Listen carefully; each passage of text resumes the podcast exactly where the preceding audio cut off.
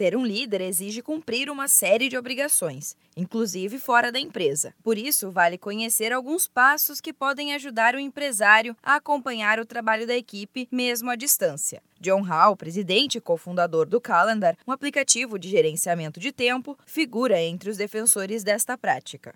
Em artigo publicado na revista americana Forbes, Hall explica que o empresário deve reservar um tempo para ouvir os funcionários, a dica é simples: ter um período do dia para que os trabalhadores possam tratar de questões não urgentes. Para o contato em outros momentos, a sugestão é estabelecer um plano de emergência. Hall indica que, se a demanda for urgente, o empresário deve orientar o funcionário a ligar três vezes em três minutos. Desta maneira, ele saberá que é algo importante.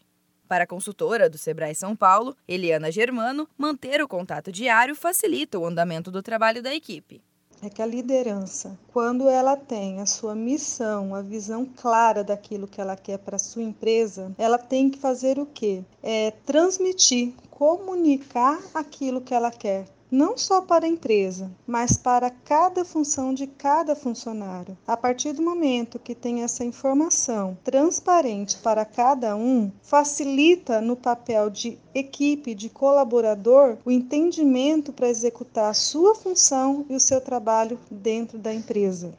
Durante a sua ausência, o gestor pode deixar uma lista de atividades para guiar a equipe. Outra dica é manter um relacionamento saudável com os funcionários.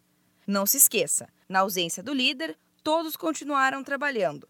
Ter respeito e empatia é importante para que os funcionários se sintam valorizados. É o que afirma Eliana Germano, consultora do Sebrae São Paulo. É pensar na liderança positiva, dar feedback de forma positiva para o desenvolvimento profissional desse colaborador. Por quê? A partir do momento que ele está fazendo um bom trabalho, eu estou tendo um bom relacionamento, tendo uma comunicação adequada, esse colaborador pode trabalhar de uma forma positiva perante toda a equipe. Quando voltar à empresa, o gestor pode ainda compartilhar o motivo da sua viagem, os resultados que foram alcançados e como isso ajudará no crescimento da companhia. Da Padrinho Conteúdo para a agência Sebrae de Notícias, Giovana Dornelles.